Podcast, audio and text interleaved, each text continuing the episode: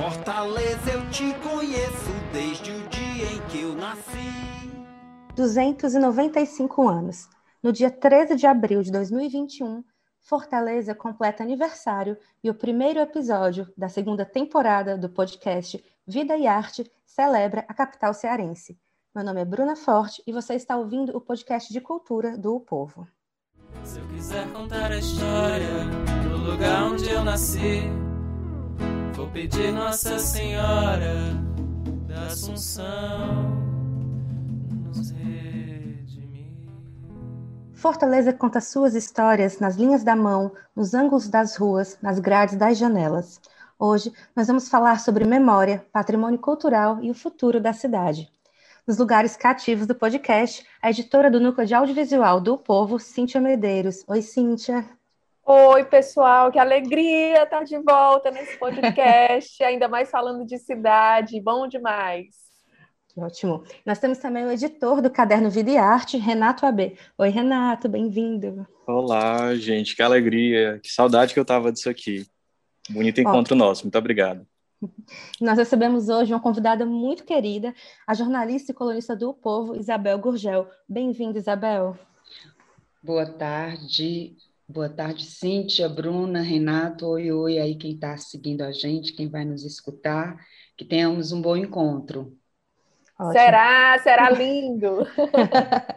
Bom, nós estamos gravando esse episódio das nossas casas por causa da pandemia de Covid-19 e se você puder, fique em casa também. Fortaleza. Que saudade de você. Falando nesse tema, nós estamos isolados há mais de um ano para conter o avanço da pandemia, uma medida extremamente necessária e importante. Mas a primeira coisa que eu quero saber, gente, é do que, que vocês sentem mais saudade em Fortaleza? Ai, vamos começar pela Isabel, né? Nossa convidada. É justo, conta, justo. gente, eu sinto saudade da rua. A rua é o lugar mais importante de uma cidade. O poeta Leninski diz isso, diz tão bem, e eu repito sempre, porque eu sinto isso. É, a cidade é uma experiência que a gente carrega no corpo, né, que se inscreve na gente. Então, hoje, o que eu sinto mais falta é da rua. A rua é a grande experiência de cidade, a meu ver. Com certeza. E você, Cíntia? Ah, eu também. Eu sinto saudade da rua. Eu sou uma caminhante de Fortaleza, né? Quem me conhece sabe que assim eu não troco uma boa caminhada. É, eu não troco a minha vida de pedestre por nenhum carro, nenhum ônibus. Todos os trajetos que eu consigo fazer a pé, é, eles são priorizados. Eu sinto falta de também estar na rua caminhando, sabe? De caminhar pelo centro de Fortaleza, que eu adoro de comer um pastel lá no Leão do Sul, num dia de sábado, vendo o Frejo ali na Praça do Ferreira, é, ou de caminhar aqui pelo bairro mesmo, pelo bairro de Fátima, observar a, a, a mudança, é, as mudanças que estão acontecendo. Então, eu acho que eu compartilho com a Isabel dessa, dessa saudade da rua também, dessa saudade do poder caminhar pela nossa cidade. Uma coisa de jornalista também, né? E você, Renata? Eu brinco que a minha maior saudade ainda está aqui na minha janela, esfregando na minha cara que eu não posso ir até ela. Porque minha, eu moro no 11 andar e eu fico olhando para o centro aqui. Dá para ver um pouquinho ali da Praia de Iracema, só um pouquinho mesmo, só a pontinha ali do Dragão do Mar. E realmente é o espaço que eu mais sinto falta, o Dragão, a Praia de Iracema. É, logo a, pandemia veio num momento péssimo, que eu estava começando a ter coragem de andar de bicicleta, porque antes eu tinha muito medo de andar de bicicleta. E aí comecei a, a ter coragem de, de, finalmente sair de bicicleta e aqui do centro até a Praia de Iracema, começar a fazer uns trajetos e aí veio tudo e, e, e parou. Então, é a saudade da Praia de Iracema é a saudade de poder andar de bike na cidade. Muita saudade. Nossa, a Cintia falou do, do pastel no centro, ali na Praça do Ferreira. E toda vez que eu penso em saudade, a primeira coisa que eu tenho vontade é de ir para o centro, andar pelo centro todo, ir atrás de coisas para comprar baratinho e terminar o dia assim, almoçando lá no Leão do Sul. Sim, e o Benfica também, eu não falei, mas tenho muita saudade do Benfica, que é um espaço que eu já estava tendo um pouco de dificuldade de frequentar com, com semanalmente, como eu fazia antes, mas eu, eu, também sinto saudade, assim, de um barzinho, de, de viver ali o Benfica. Com certeza. Bom, gente, a gente está falando sobre Fortaleza, está fazendo aniversário agora no dia 13, E há uma recorrente fala de que Fortaleza é uma cidade desmemoriada, né? Uma cidade que não preserva o seu patrimônio cultural. Então, ícones arquitetônicos das décadas de 60 e 70, eles têm continuamente desaparecido entre a poeira das marretadas, por exemplo. É, no ano passado, a gente perdeu a residência Benedito Macedo, uma construção modernista do Acácio Gil Borsoi, linda, com jardins do Burle Marx, enfim, um dos mestres do nosso paisagismo, né? E eu queria saber se vocês ah, concordam com isso, que Fortaleza é uma cidade desmemoriada, como é que vocês avaliam a relação que nós, fortalezenses, construímos com a cidade, com a memória, nosso patrimônio cultural, né, material e imaterial? Olha, eh, Bruna, é, sempre que se toca, que se fala em memória, é, eu lembro também, cito sempre um outro poeta, que é o Ali Salomão, ou Ali Salomão, que ele diz que a memória é uma ilha de edição, né? A gente está o tempo inteiro elaborando, trabalhando isso que a gente chama memória, que é esse tráfego entre o lembrar e o esquecer, né? Faz parte da memória, da operação da memória, o esquecimento, a perda, o extravio, a dispersão, é, mas eu também gosto sempre de lembrar que a memória é uma elaboração rumo ao futuro.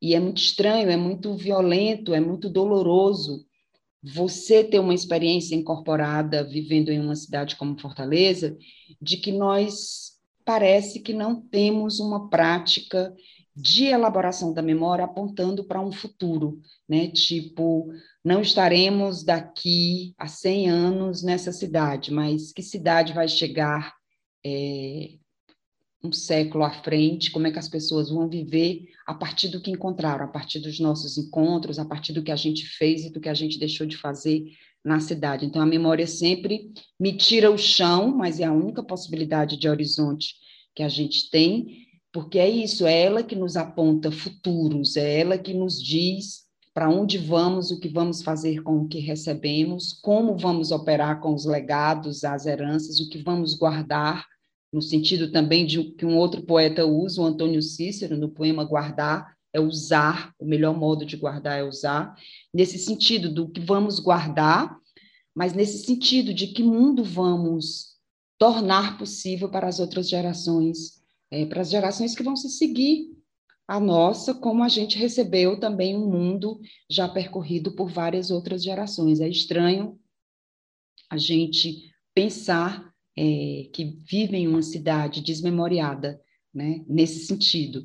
Mas também é muito forte pensar que essa falta de memória de Fortaleza talvez seja na perspectiva que a gente elabora uma memória afirmativa da vida, mas talvez Fortaleza tenha sim uma construção de memória, mas é uma construção de memória perversa e predatória.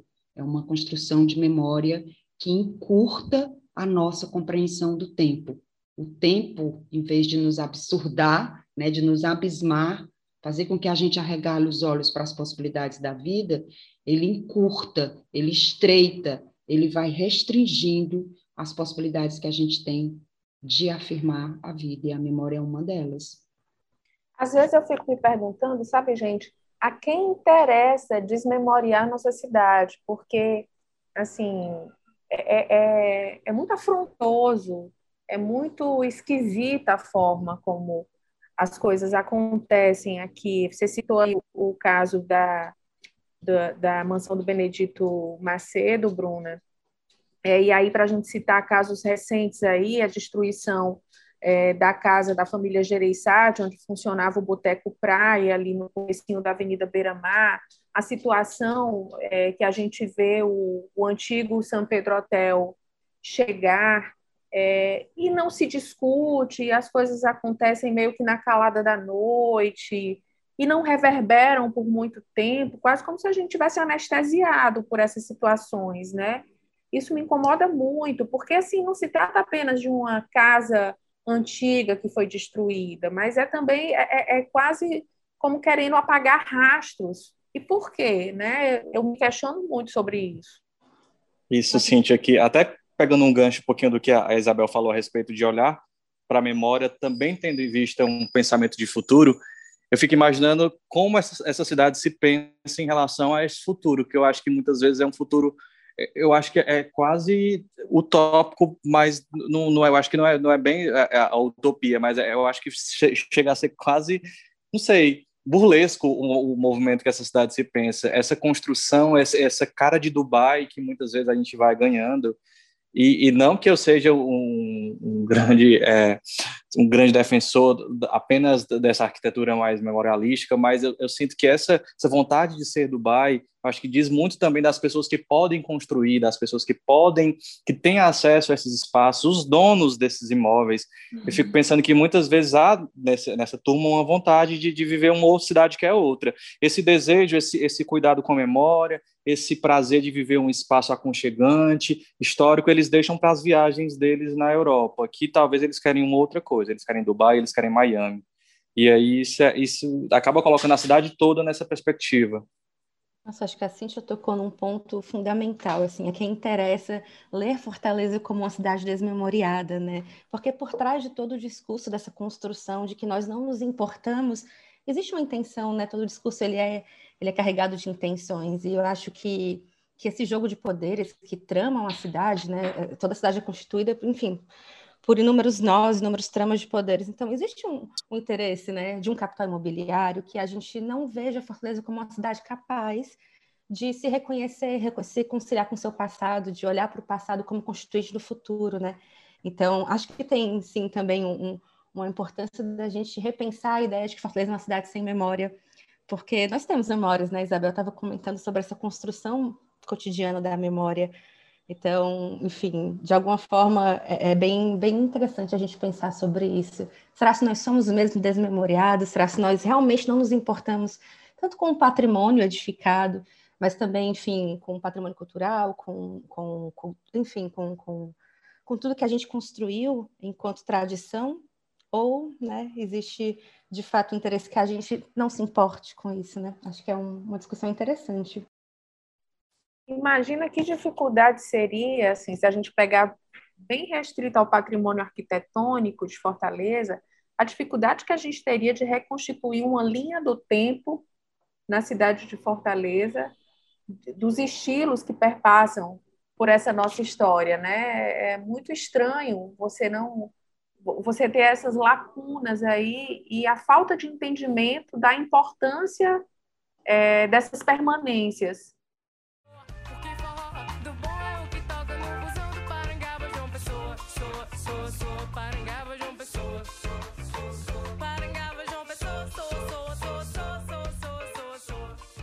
Cidade de Fortaleza sempre teve seus desafios em relação à preservação do patrimônio edificado, mas, afinal, o tombamento é suficiente ou as políticas devem avançar? Para falar sobre o tema, nós entrevistamos Humberto Cunha, que é professor universitário e pesquisador de direitos culturais. Bruno, na sua pergunta, realmente há uma, um enigma interessante a ser desvendado. Fortaleza se confia muito no tombamento, e essa confiança excessiva no único instrumento é equivocada.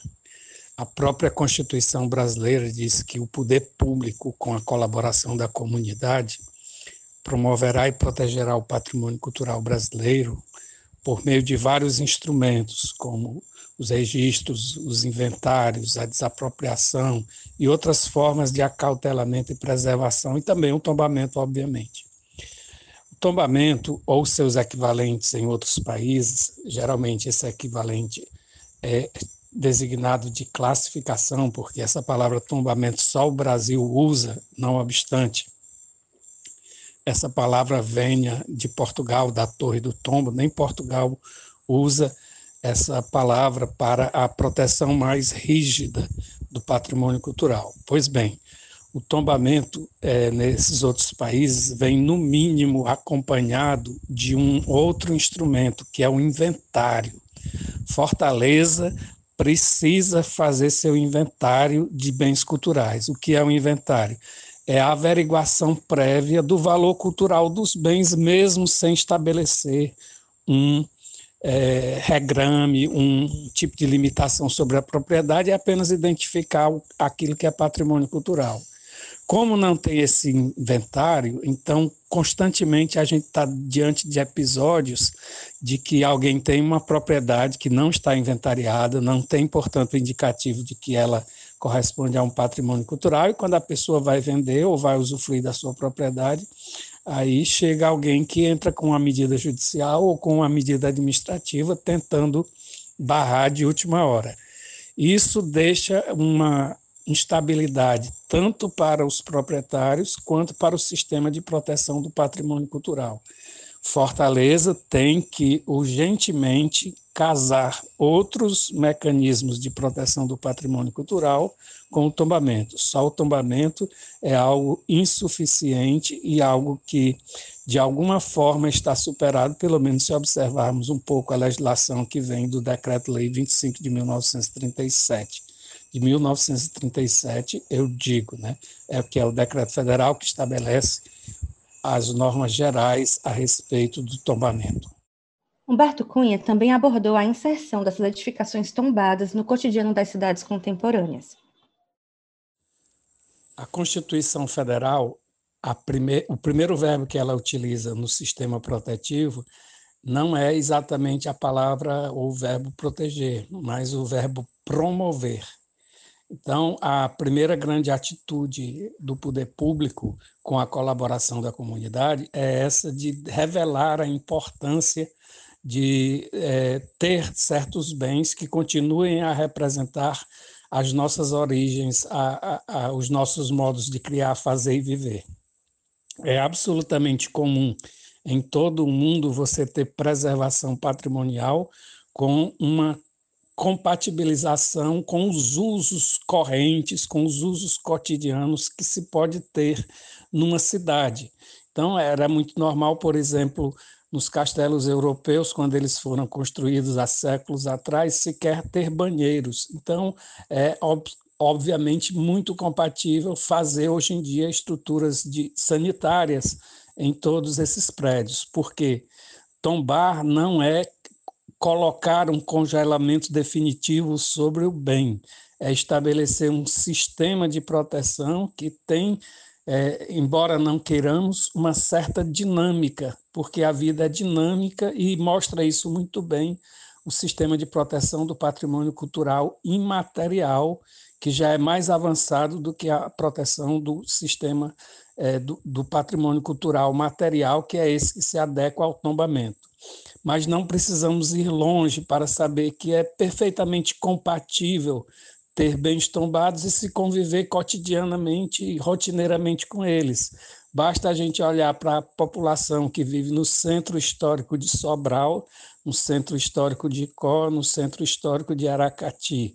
Todo mundo tem a sua vida cotidiana. É claro que um ou outro tem um desejo mais diferentes sobre o seu imóvel e às vezes o conflito aparece porque apareceria é, porque aparecem conflitos em todas as circunstâncias em que há seres humanos convivendo. Mas as pessoas conseguem entender que é importante ter essa memória coletiva preservada e é, dar a ela a dinâmica que é possível ser dada com os usos adequados para o momento e uh, o estabelecimento do, dos confortos necessários também para o cotidiano. Uma pergunta muito, muito interessante que o PR se fez é sobre futuro, o Renato se fez sobre o futuro. E eu queria falar um pouquinho sobre essa construção de futuro. O que, que a gente pensa sobre construir uma cidade? Nós estamos vivendo um momento de afastamento das ruas, né? Como é que vocês veem, tanto, enfim, nos círculos próximos, é, quanto a percepção própria, né, de, de o que vai impactar esse distanciamento das ruas numa construção de vida pública, de cidade, dessa esfera comum a todos. Quer começar, Isabel? Bom, Bruna, eu vou usar uma palavra que a Cíntia usou logo no, no começo aqui do nosso encontro, que ela usou a palavra de pedestre, né? É, eu penso que eu estou sempre procurando um lugar comum, que é um termo que você usou agora, Bruna, é, nessa sua fala. É, eu estou sempre procurando o lugar do comum, né? Numa cidade, a gente tem pessoas que vivem e que se deslocam de vários modos, né? A Cíntia falou de ônibus, falou de automóvel, o Renato também falou de bicicleta, né? A gente falou de caminhada, de andar na cidade. O lugar comum é, de um habitante da cidade é ser pedestre, é nesse campo do comum que a gente se identifica, que a gente se reconhece como morador, como habitante de uma cidade. É muito forte a experiência que a gente está vivendo agora. É, a gente começou falando de saudade, que é uma experiência de exílio, né? Que é uma experiência de refúgio, mas no sentido de refugiado. Não é um sentido de refúgio como uma acolhida, né? É mais no sentido de campos de, de refugiado. E como nós estamos experimentando essa vivência da casa, que supostamente para uma parte da população é o lugar escolhido, é o lugar construído, é o lugar que diz de você no mundo, né? É o lugar que você foi desenhando para você viver. Não é a experiência de todo mundo em uma cidade perversa e desigual como Fortaleza, mas é uma base de compreensão a casa como esse lugar. Mas o que a gente tem percebido, que a gente tem sentido, né, as crianças sentem, os velhos sentem, as velhas sentem, as pessoas de todas as idades sentem isso. Claro, cada um, cada uma, a seu modo, elaborando como pode, percebendo o que dá para perceber. Mas a gente sente é, uma falta da variação desse lugar da casa com o espaço da rua, né? É quando a gente compreende que a casa, esse espaço que a gente supõe tão privado, ela também é uma elaboração do social, ela também é uma elaboração do coletivo. Ela sim tem mais importância agora nesse momento que a gente está, quem pode, como a Bruna falou, refugiado em casa ou exilado na própria casa, mas sem a frequentação da rua, ou a possibilidade de trocar com a rua, né? Essa casa, o lugar dela muda também, né? Porque a casa não é talvez esse refúgio do indivíduo, esse lugar protegido, essa super privacidade, uma subjetividade muito bem guardada, muito bem acolhida.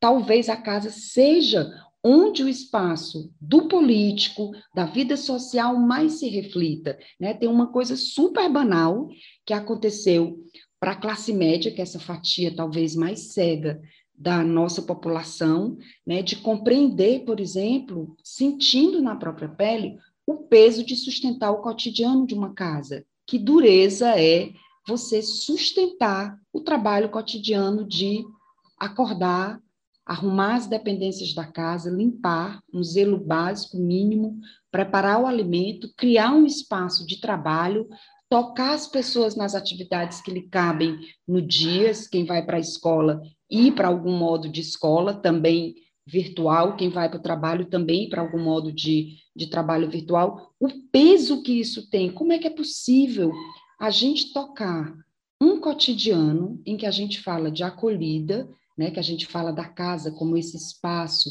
do descanso, do repouso, ali eu posso quase tudo, é quase uma passárgada, como na, na poesia do Manuel Bandeira, se esse lugar é de uma sustentabilidade dificílima, é quase insustentável. Nós estamos, todos e todas, mas as mulheres, sobretudo, exauridas desse trabalho. Então, quando a gente fala dessa saudade de rua, dessa possibilidade de variação, desse espaço público, da cidade que acontece, nesses espaços onde a gente pode conviver com gente estranha, cruzar com gente que a gente não conhece, ter a experiência de cidade, que é a experiência de multidão, que é a experiência de estar entre pessoas que você não conhece e confiar e lançar um tiquinho de confiança nesses laços do mundo, né? E a gente vê o peso que isso tem na construção da nossa compreensão de casa e como isso nos falta nos dias de hoje. Eu acho que a rua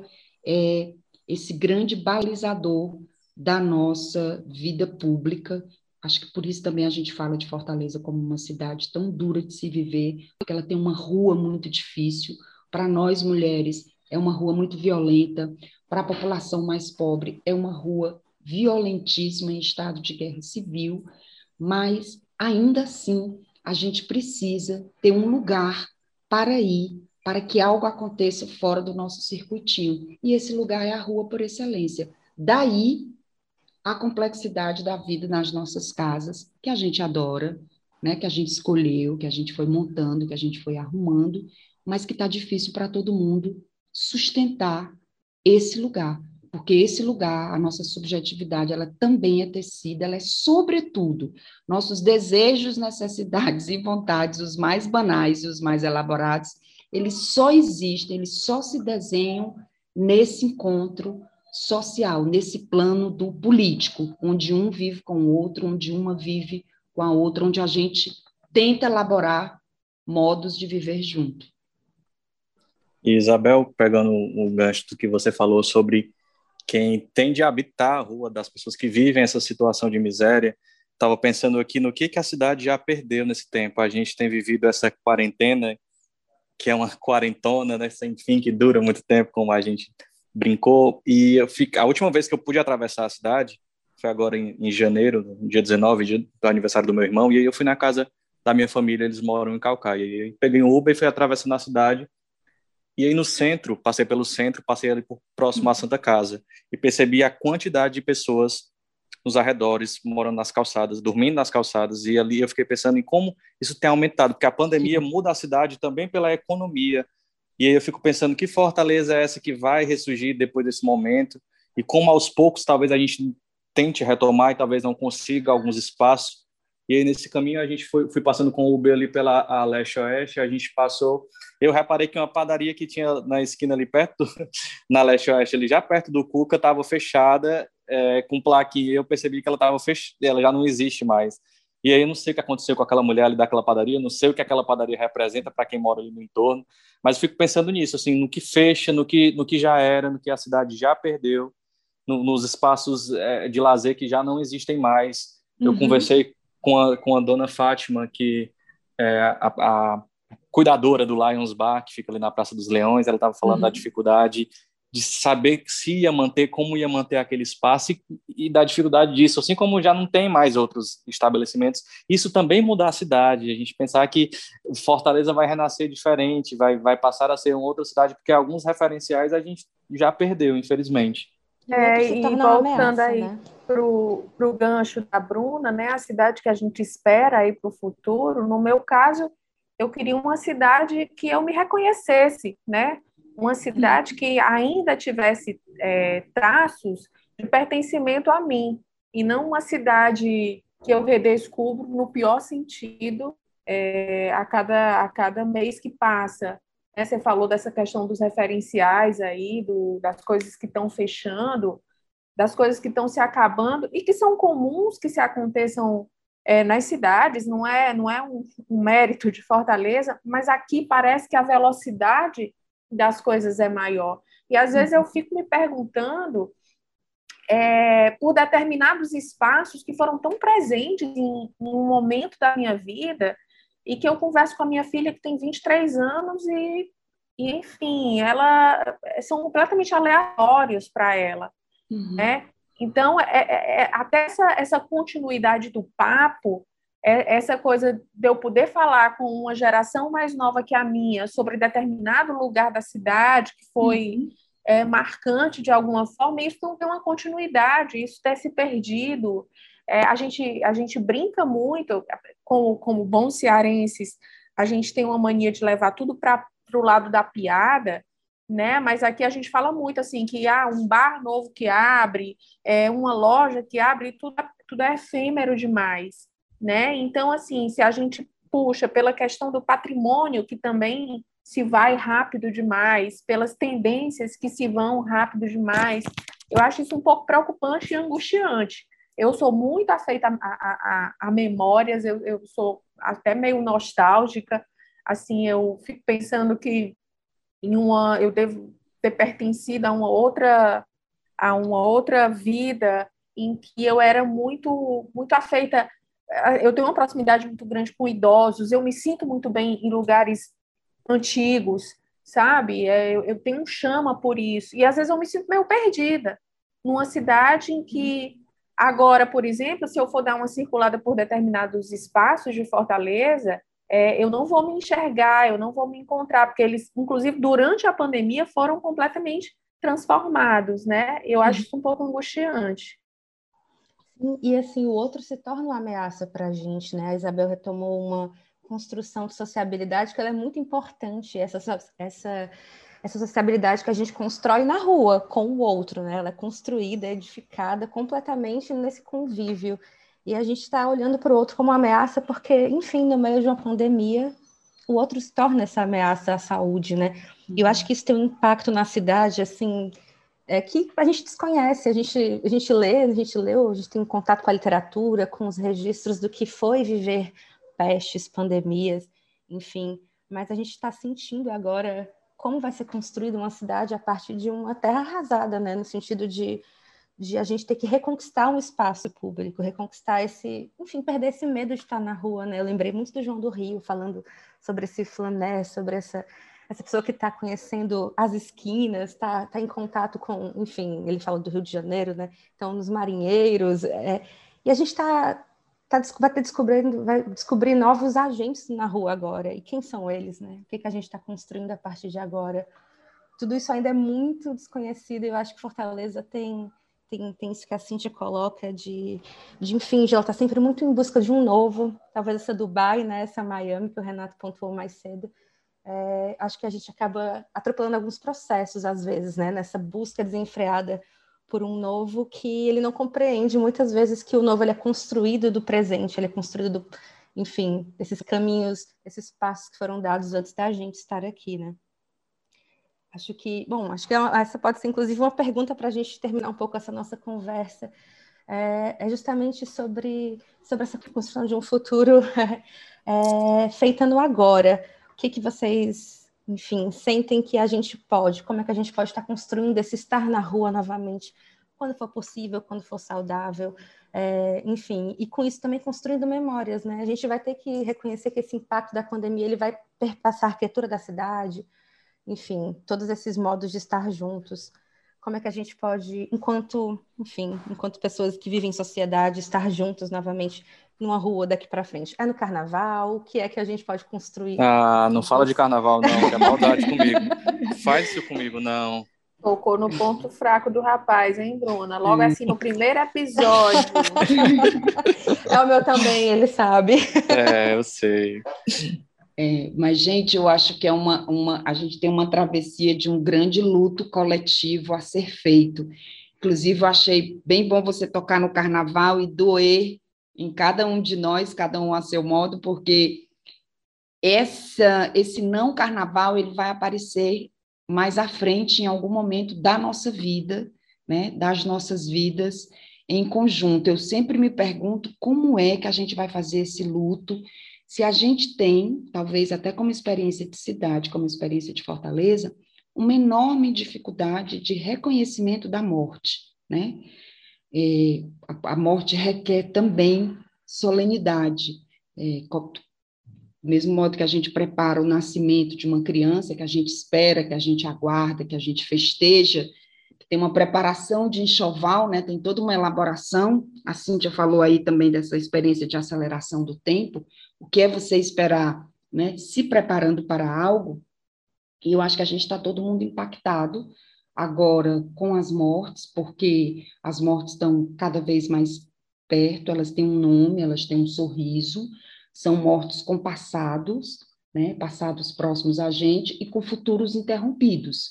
E não é a morte no ciclo vida, morte, vida, que faz parte, como a Cíntia é, falou, as coisas se perdem também, né, as coisas se acabam também. Isso é a gente lidar com a condição humana é, dessa experiência da morte. O que a gente está vivendo é uma experiência de matança, que é muito mais violenta, né? E a gente tem um longo, eu acredito que longo luto coletivo, é, e é nessa travessia desse luto que a gente vai elaborar algum modo de viver mais à frente, né? Mas como você falou, Bruna, o futuro a gente desenha no presente. O Italo Calvino tem um texto em que ele fala é, ele faz seis propostas para o novo milênio, né, que na verdade ele escreveu cinco aulas e, e, morreu antes de fazer a sexta. E aí ele diz que a gente só vai encontrar no futuro o que a gente levar até lá. Né? E eu acho que a matança de hoje, né, que revelou também para a gente, deixou mais visível a matança dos negros, dos jovens negros, a, as, os passados do Brasil que a gente não queria olhar, os passados estão sempre puxando a gente, convocando a gente para alguma para alguma tomada de posição, a gente vai ter que elaborar isso de algum modo para esse desenho de futuro, né? Sem fazer essa travessia do luto, a gente sabe disso, quem já perdeu pessoas queridas, ou quem tem uma compreensão mais alargada de luto, não, não tenho mais aquela vida que eu tinha quando eu era criança, eu não tenho mais a minha vida de adolescente, eu vou perdendo isso, né? É, isso vai passando, isso vai sendo feito de um outro modo, a gente vai ter que trabalhar isso conjuntamente, porque é imenso o que está acontecendo com a gente. Não só a pandemia, mas o modo como nós estamos vivendo essa experiência de pandemia, com todas as nossas práticas de pensar um lugar no mundo a partir da nossa inserção individual, e a gente sabendo que não é possível nenhuma operação nesse sentido, que a gente só existe em laços uns com os outros, ainda que a gente não goste desses laços, né? Então, a gente tem um trabalho enorme a ser feito. Acho que a rua é a grande convocatória, não é à toa que nessas experiências de atividades online, de lives, de encontros e tal, tem uma houve uma certa sofreguidão. No começo eu dizia que a gente ficava de live em live como se andasse de beco em beco de rua em rua é né? verdade. Que mas assim mas não substitui é outra coisa é outra subjetividade que vai se desenrolar a partir disso. Eu estava conversando com a Flor que é a filha de uma amiga minha que tem cinco anos e eu perguntei para ela como é que estava na escola ela disse Tia Bel não tem escola eu disse tem você está fazendo aula ela disse tem aula mas não tem escola foi uma resposta brilhante. Depois ela ainda disse assim: não tem areia, não tem meus colegas. A Flor me representa, é isso mesmo. Exatamente. É, gente, tem aula, mas não tem escola, não tem um chão. Hoje mesmo eu estava conversando com uma amiga que tem filha que está entrando na puberdade agora, né, e, em plena pandemia, e ela disse assim que tem sido um drama em casa, é, esse confinamento, é, é, essa, essa não socialização, é, da filha com as colegas. Eu vejo o, o, exemplo na minha casa, eu tenho um filho de 16 anos, que estaria no auge das festinhas de 15 anos, uhum. das baladinhas, e que isso está passando e que esse tempo não volta, né? E assim, o que é que vai ser a falta dessa experiência? De que forma isso vai se refletir nas experiências futuras? Sim. Eu tenho me questionado muito sobre isso. Como vai ser esse retomar dessa sociabilidade depois desse desse vácuo que, que foi necessário, que a gente entende a necessidade dele agora, e eu defendo, de fato, estejamos isolados em casa, seguros e cuidando dos outros, mas que vai ter, com certeza, impacto na vida, principalmente dessas gerações que ainda estão na, na construção desses relacionamentos, né? É muito Sim. louco isso. Com certeza. E esse sentimento ah, desculpa. desculpa. Não, como comenta?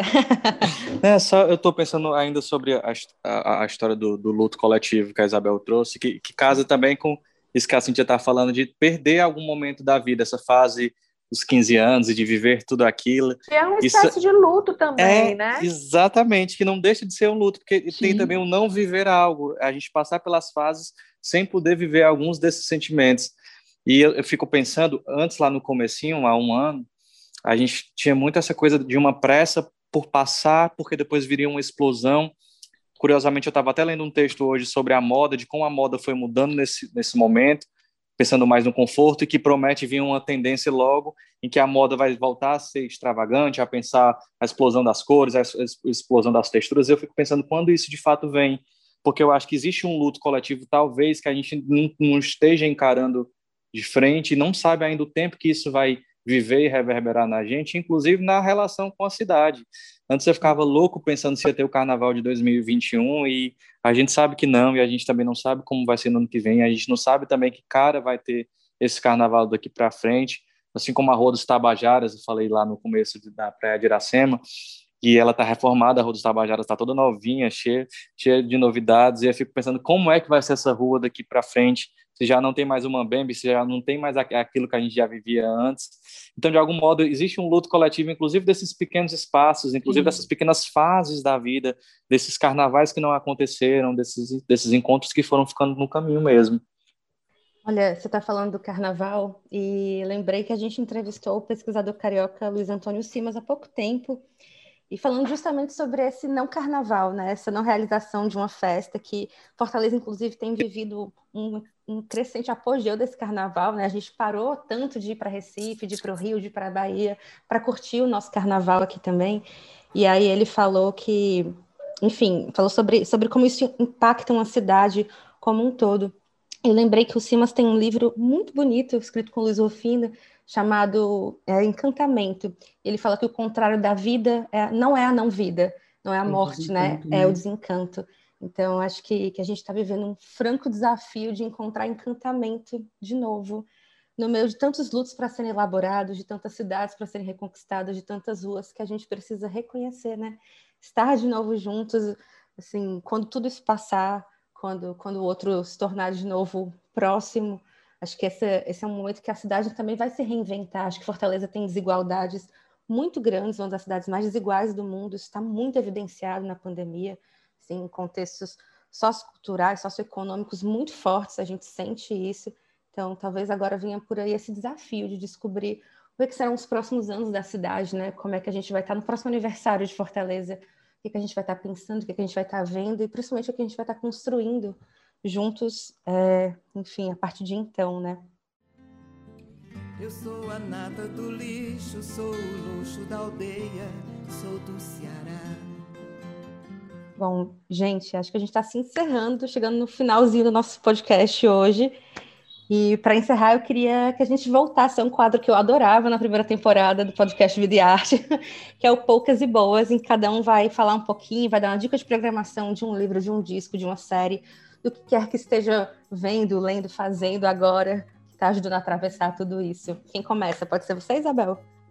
Pode sim, Bruna. Bom, então eu vou indicar, eu tinha separado uns livrinhos aqui eu vou indicar um livro de bolso, eu adoro os livros como objetos perfeitos, e os livros de bolso, eles realizam essa ilusão que a gente tem de que a gente vai poder carregar os livros com a gente para onde a gente for. De, de fato, um livro de bolso dá para carregar junto. Eu estou aqui com uma biografia do Adolfo Caminha, feito pela Cláudia Albuquerque, já tem 21 anos de publicação, foi feito em 2000 pela Edições Demócrito Rocha, e o Adolfo Caminha é o que, o que vai escrever a normalista lá no, na viradinha do século XIX para o século XX, né? e que traz uma experiência de Fortaleza que não era exatamente um espelho onde a população da época gostaria de se ver no, no livro A Normalista do Adolfo Caminha. Então, eu queria deixar esse livro como su sugestão e os livros de bolso do Museu do Ceará, da coleção Outras Histórias, que está fazendo 21 anos,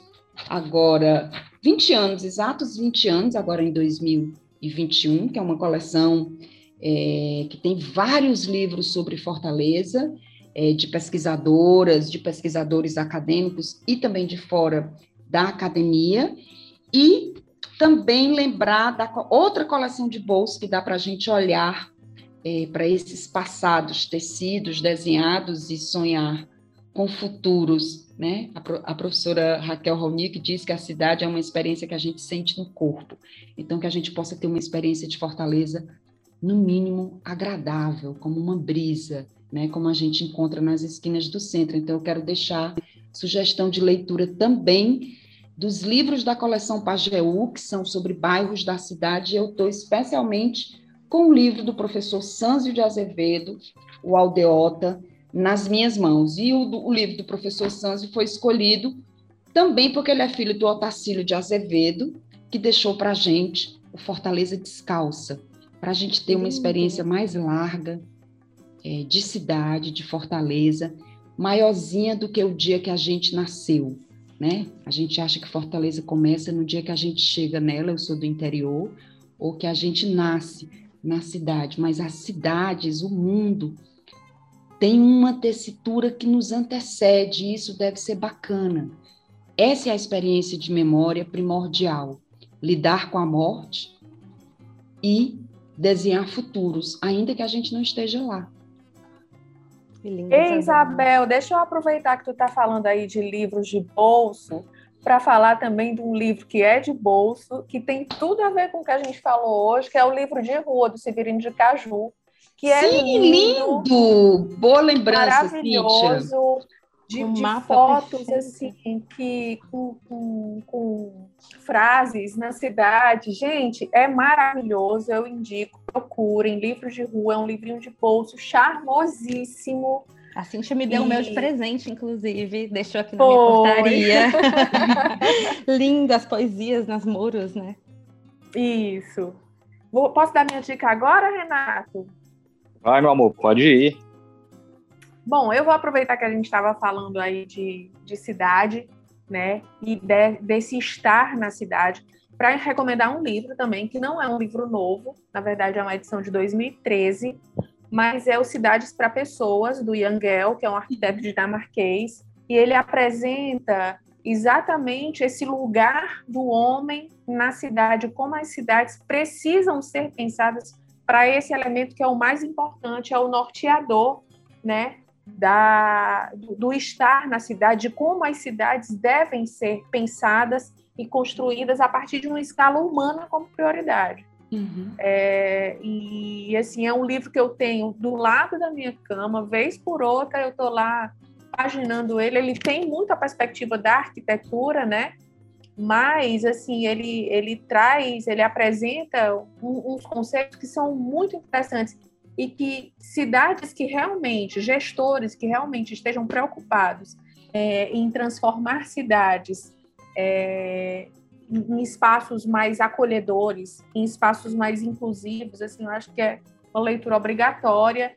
Eu gosto muito. Ele não é, é não é um livro técnico, apesar de ser um livro de arquitetura, é, e eu acho que vale a leitura demais. Ele fala muito da questão de cidades caminháveis, sabe? Então, eu acho que eu me identifiquei muito com ele por isso também.